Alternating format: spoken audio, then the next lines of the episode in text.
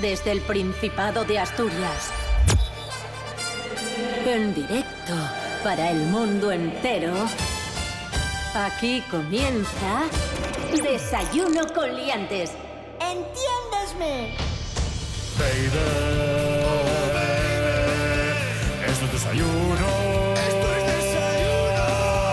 Desayuno con liantes. Con liantes. Su amigo y vecino, David Rionda.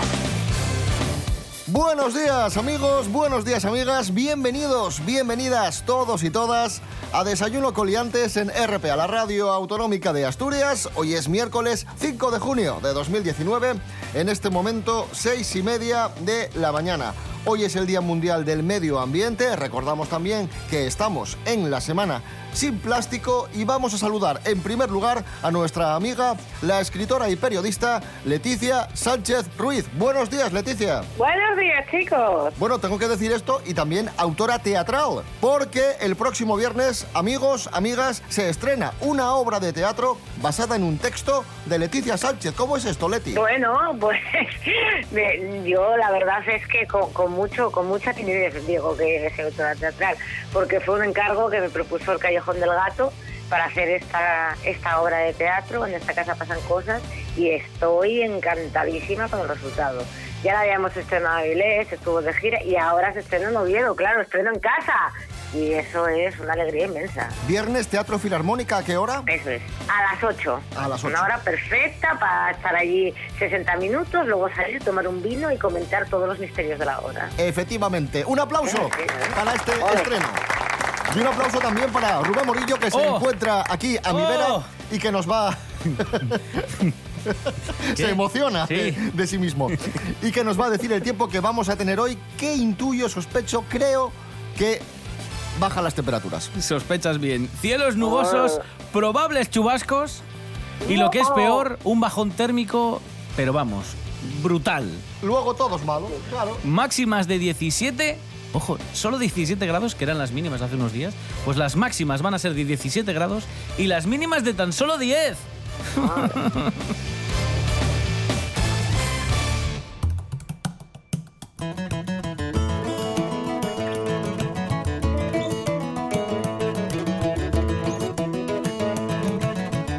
Comenzamos, amigos, amigas, ahí comentábamos ese bajón térmico que además coincide esta bajada de las temperaturas con la Feria de la Cerveza en Piedras Blancas. A partir de mañana, Feria de la Cerveza en Piedras Blancas del 6 al 9 de junio. Amantes de la cerveza, atentos a, a esta cita que es muy interesante. Y tenemos varias noticias relacionadas con el mundo de la cerveza. Cerveza News. Y la, la primera es muy interesante, os cuento Vergüenza news. han recreado una cerveza de hace 5.000 años. Voilà. Investigadores de la Universidad Hebrea de Jerusalén han elaborado una cerveza a partir de levaduras recuperadas en vasijas egipcias Anda. de hace 5.000 años. Leti, cerveza de hace 5.000 años. Han dicho los que la han probado, oye, pues no sabe mal, ¿eh? Sí, la verdad es que la cerveza es la bebida más antigua que se conoce, la cerveza y el vino, que ya aparecen hasta en la Biblia, señores. O sea que, ¿cómo no rendirle culto a la cerveza? Ojo, que yo no soy muy cervecera, ¿eh? Las cosas como son. Yo la cerveza solo la tomo en verano y cuando está fría. Entonces me encanta, pero no me parece a mí que eso- esto sea amar la cerveza. Los asturianos también muy vinculados a la historia de la cerveza Pues porque sí. los celtas también hacían cerveza y ahora la cerveza artesanal está de moda en Asturias y Cuidado, tenemos ¿eh? unas cervezas artesanales en Asturias buenísimas. De hecho, Rubén Morillo ha estado investigando Sí. y ha encontrado algunas curiosidades. Sí, porque las más conocidas son la Estrella de Gijón, Cotoya, eh, Calella, eh, pero hay una que me ha llamado muchísimo la, can- la- la- la canción, no, me ha llamado muchísimo la atención, que es la cerveza artesana Nurse, como enfermera o como enfermero. Nurse. Y es precisamente porque eh, la empresa la han formado dos chavales estudiantes de enfermería, ya enfermeros, que ejercen. y las cuatro variedades de cerveza que tienen siempre tienen nombres relacionados con su gremio. Por ejemplo, tienen el tipo de cerveza hipaprofeno, el tipo de cerveza vetusta, el palecilina y la 1984, que suponemos David Rionda y un servidor que será el año de nacimiento de estos muchachos. Probablemente. Y una última noticia, un último apunte muy, muy rápido. Eh, el sablazo, otra noticia que tiene que ver con la cerveza, el sablazo que le han pegado a dos turistas en Madrid el fin de semana en la final de la Champions. Les cobraron 30 euros por dos cervezas. Bueno, mira, yo a mí me cobraron mm, en Sevilla 21 euros por dos cervezas. 21 euros. 21 euros por dos cervezas. Además fue una cosa, era una de estas eh, precioso, ¿eh? Las cosas como son, precioso. Vayan si quieren, pero yo les advierto, les hablazo. 21 euros y esto no era final de la Champions. Era en Sevilla, en septiembre. ¡Ole! ¡Hola ahí!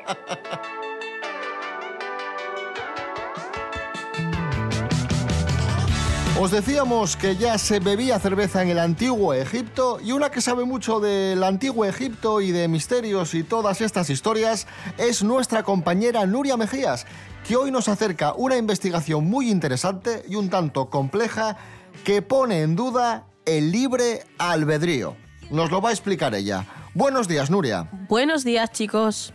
Efectivamente, David, recientemente un grupo de investigadores vinculados al Future Minds Lab de la Universidad de Nueva Gales del Sur, en Australia, ha efectuado un experimento mediante el cual ha sido capaz de anticipar la decisión consciente que va a adoptar una persona hasta 11 segundos antes de que ella misma tenga intención de adoptarla. En otras palabras, cuando nosotros efectuamos una elección voluntariamente, nuestro cerebro ya la ha tomado previamente casi una docena de segundos antes. Y claro, esto genera preguntas. Eh, por ejemplo, ¿dónde queda entonces nuestro libre albedrío? ¿O qué parte de nuestra mente parece estar adelantándose a nosotros mismos? Para demostrar este curioso fenómeno, que vendría a quitarnos las riendas de nuestra propia voluntad, los científicos de Nueva Gales del Sur diseñaron una sencilla prueba psicológica. Colocaron delante de un sujeto experimental una pantalla en la que se mostraban dos imágenes. El sujeto, cuya actividad cerebral estaba monitorizada mediante resonancia magnética funcional, debía escoger una de las dos imágenes pulsando el botón correspondiente. Pues bien, gracias a la neuroimagen del cerebro, los científicos pudieron vaticinar la pulsación del sujeto 11 segundos antes de que él finalmente la ejecutara. Aunque el individuo creyera estar deliberando, en el fondo de su mente ya se había optado por un botón determinado. Como bien sabéis, nuestro cerebro es el gran desconocido y todavía no se sabe exactamente qué es lo que ocurre ahí o incluso quién o qué es el que toma las decisiones dentro de nuestro yo más profundo. Así que como veis, el cerebro es uno de los grandes misterios de la actualidad. Que paséis un buen día.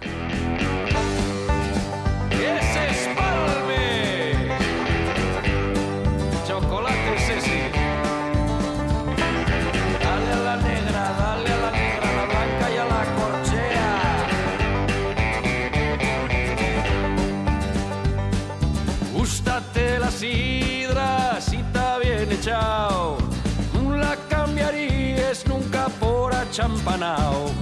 Sabes que y es verdad. Echa otro culete y deja de brindar. Un paisano come abondo en un chidre de luanco y sin hacer la digestión sube corriendo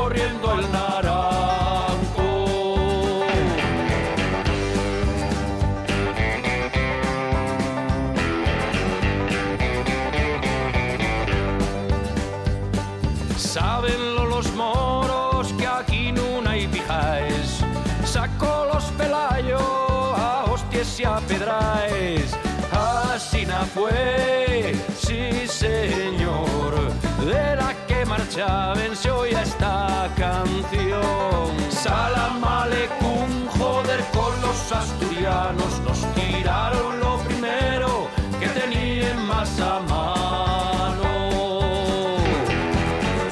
6 y 37 minutos, ahí escuchábamos a los Blues Probes, Berto, Chusi y compañía y el tema Chocolate Sesi. Esto es Desayuno con Liantes, hoy es miércoles 5 de junio de 2019. RPA es mucho más. La radio más cercana. La radio más completa. La radio más asturiana.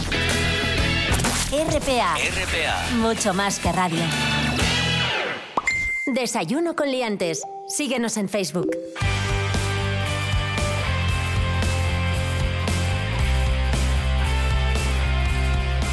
Continuamos, Desayuno con Liantes, RPA, la radio autonómica de Asturias.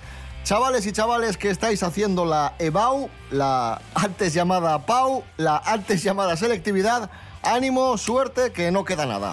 ¿De acuerdo? Hoy segunda jornada de la EBAU en Asturias y vamos a hablar de, de la avispa asiática, de la invasión de la avispa asiática en el Principado de Asturias. Estos días se han retirado nidos en eh, Trevías, dos nidos en Trevías, tres nidos de avispa asiática en Áviles y recordamos también que ha fallecido un chaval de Santirso de Abres por la picadura de una avispa.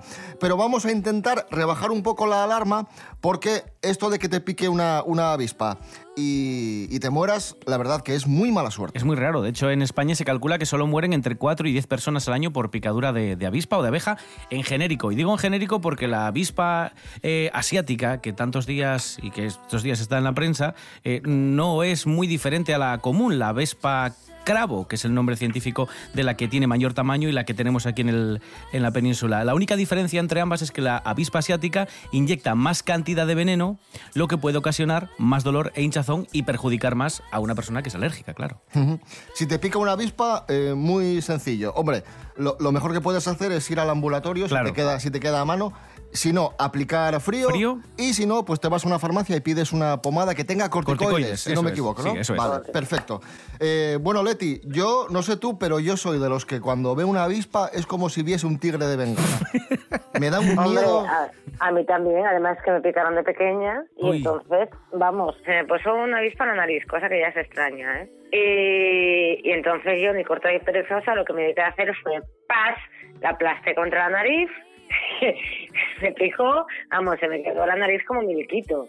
O sea, fue una cosa, además, un dolor. O sea, yo no, no, les tengo pánico, les tengo pánico, pero también es cierto que, bueno, eh, generalmente eh, las personas que son muy afectadas, incluso llegan a la muerte por las picaduras de avispas, son aquellas que son alérgicos. Claro. Lo que pasa también es que ocurre es que ¿cuántas personas saben que son alérgicas a las avispas? Hay, hay, hay una ya- fórmula para saberlo. Dicen que si te pica una avispa y te aparecen bultitos en una zona en la que no es la picadura, es decir, si tienes hinchazón o, o hay una parte del brazo que se te empieza a poner como un bote y no es en la zona de la picadura, eso es un síntoma de que eres alérgico o que tienes cierta alergia a la picadura de, de insectos. Pues mira, está bien saberlo eso.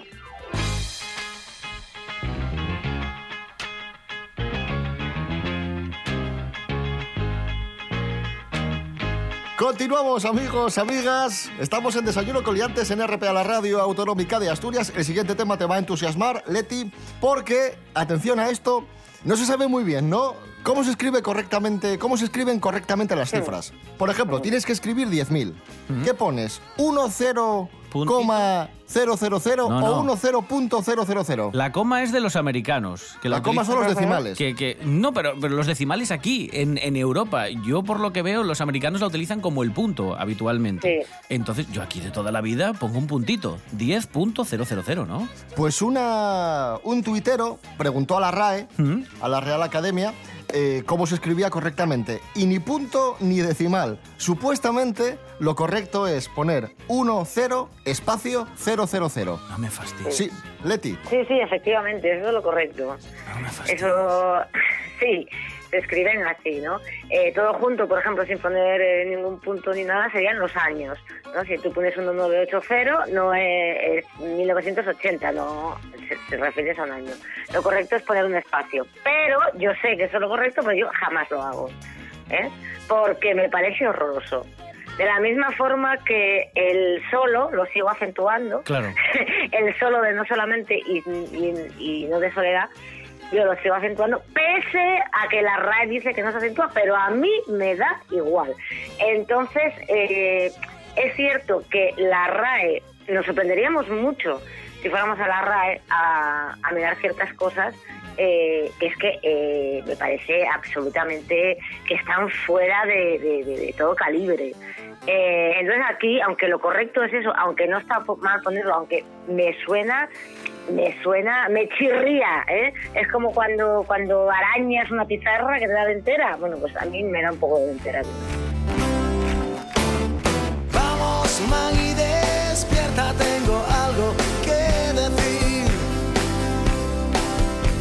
Llegó septiembre y creo que me tengo que ir. El curso ha empezado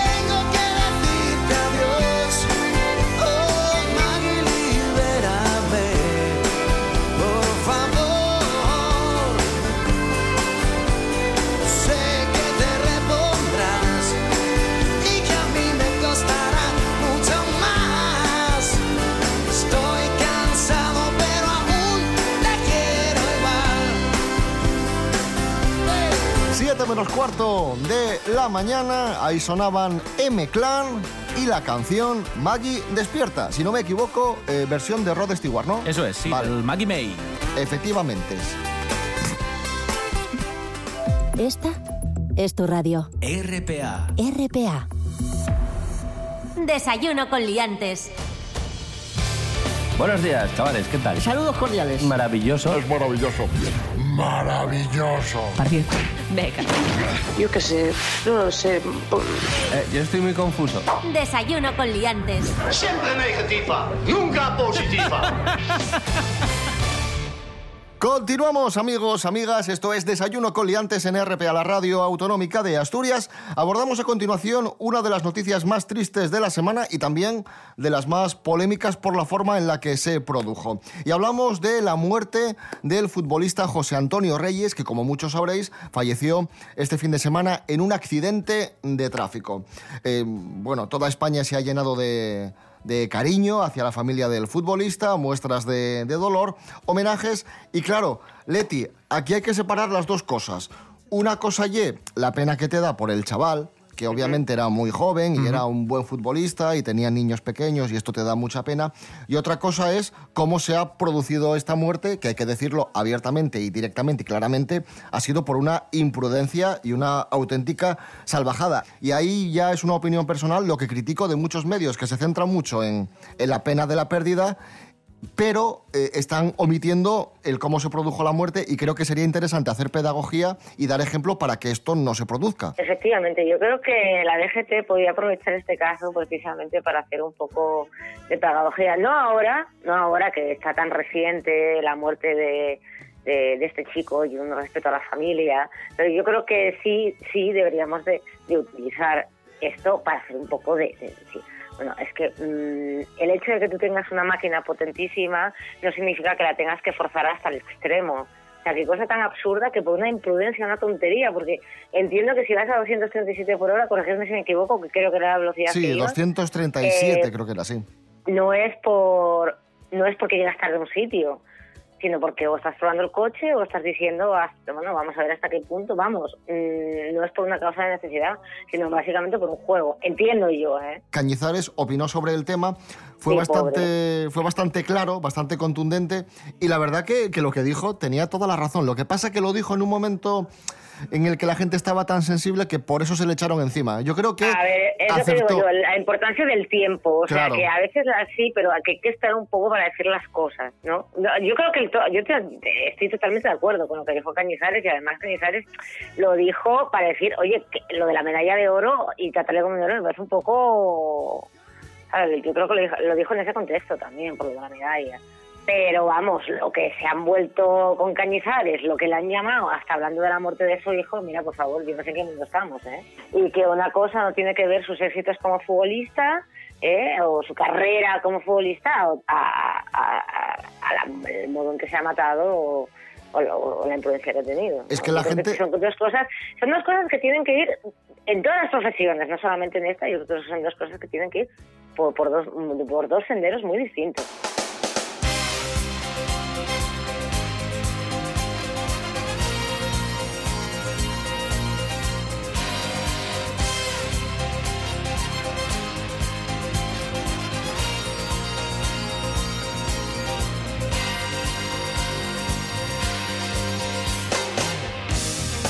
Y hablando de famosos y velocidad, la asturiana Blanca Romero está preocupada. ¿Por qué? nos lo cuenta Jorge Aldeitu. Buenos días, Jorge. Muy buenas amigos, hoy os vengo a hablar de Blanca Romero, que acaba de dar una entrevista que, como siempre, es natural, espontánea, muy sincera, y dice que se encuentra en el mejor momento de su vida. Tiene 42 años, ahora mismo no tiene pareja, pero tiene una carrera estable en la televisión y en la publicidad. El cambio más radical que le ha pasado en los últimos meses es que se ha convertido en suegra, ya que su hija Lucía Rivera está saliendo ahora mismo con Mar Márquez, que es el campeón de motociclismo. Y claro, ella es la primera vez que habla de esto, dice que Mar Márquez entró de manera muy espontánea y natural en la familia, pero ahora ella, como madre, sufre, en vez de sufrir por la hija, sufre por los dos, y claro, la profesión de Mark es peligrosa, y lo que dice, que me hace mucha gracia, es que cada 15 días, cuando Mar tiene carrera, ella tiene que encenderle una vela a la Santina para que al pobre Mar no le pase de nada. Es que esta mujer es todo corazón. En cuanto a la relación de su hija, no se mete y de hecho dice que no le va a dar ningún consejo de amor porque está ella para dar consejos, imaginaos. Y de momento hasta ahora no hemos visto ninguna imagen de la pareja juntos. Hemos visto a Lucía Rivera por los circuitos viendo a su pareja, pero nunca los hemos visto juntos. Seguro que este verano son foco de paparachis, ya lo veréis. Un saludo, aliantes. Allá donde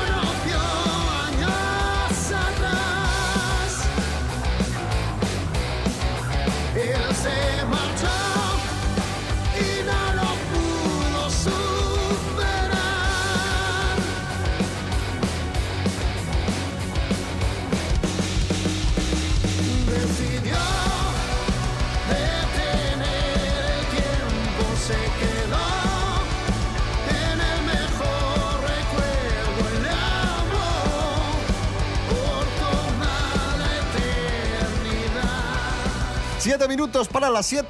Hoy es el cumpleaños de Víctor, el cantante de Warcry. Cumple 49 años. Felicidades para él. Ahí escuchábamos el tema Por toda la eternidad. La música asturiana, como siempre, fundamental. Aquí, en Desayuno con Liantes. En RPA damos de noticias, toles noticias, nada más noticias. RPA la autonómica. Hola. Hola. Soy la voz en off de Desayuno con Liantes. Y tengo un mensaje para ustedes. Pueden escucharnos en www.rtpa.es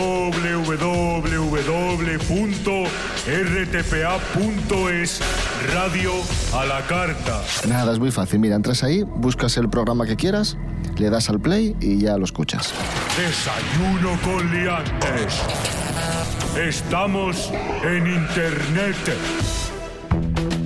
Un par de noticias de estas simpáticas y raras. Un murciélago, esta, es que... De, estas que las lees y dices, no puede ser verdad. Un murciélago escondido en la funda de un iPad muerde el dedo de un anciano y le contagia la rabia.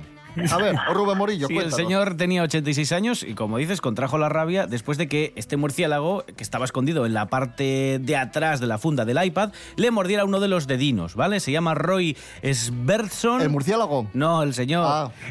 Es de New Hampshire, en Estados Unidos, y dijo a la televisión local que estuvo utilizando el dispositivo durante una hora antes de que el animal apareciera y le atacase. Digo, "Ay, ¿qué, qué app más realista.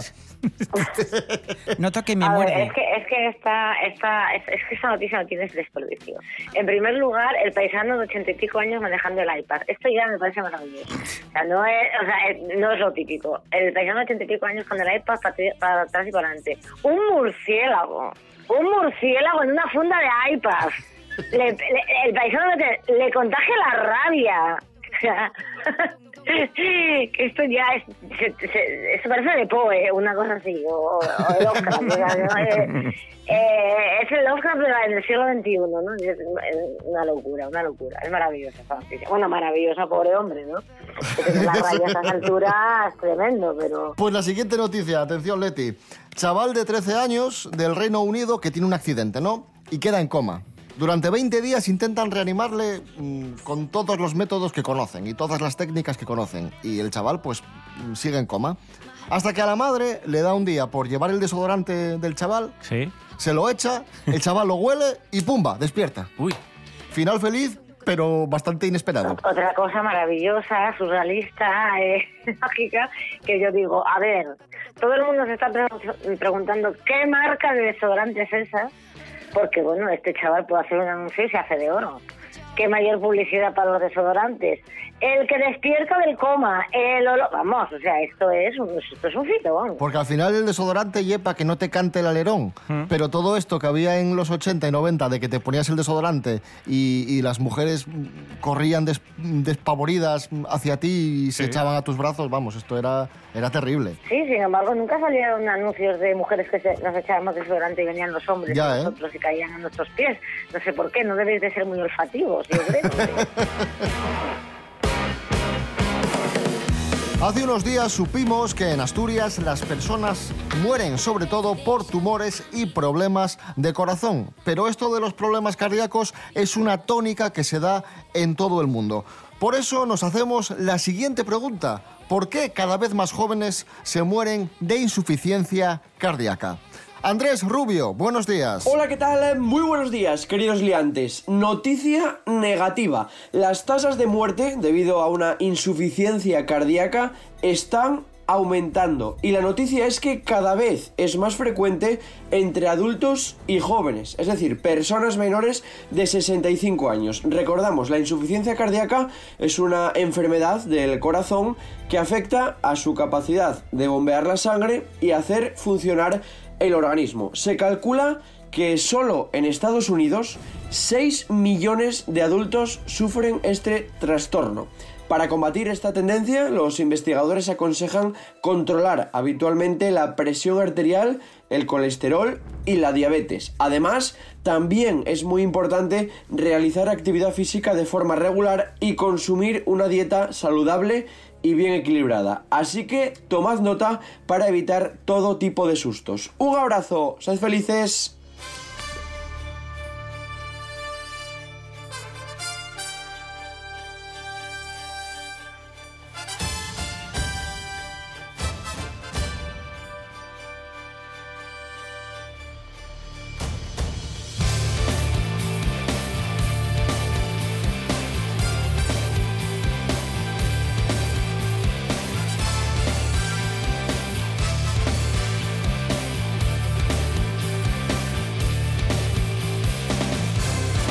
Nos vamos ya, queridos amigos, no sin antes recordaros varias cuestiones.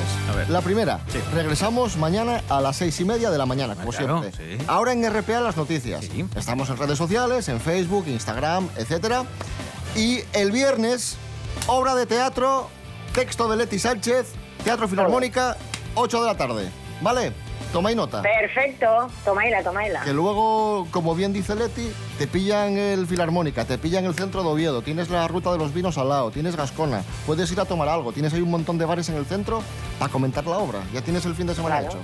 Que hay mucho que comentar, ¿eh? Efectivamente. Eh, Rubén Morillo. David Rionda. Gracias, hasta mañana. De nada, hasta mañana. Leti Sánchez, que vaya muy bien ese Muchas estreno en gracias, Oviedo. chicos. Un abrazo. Muchas gracias. A vosotros.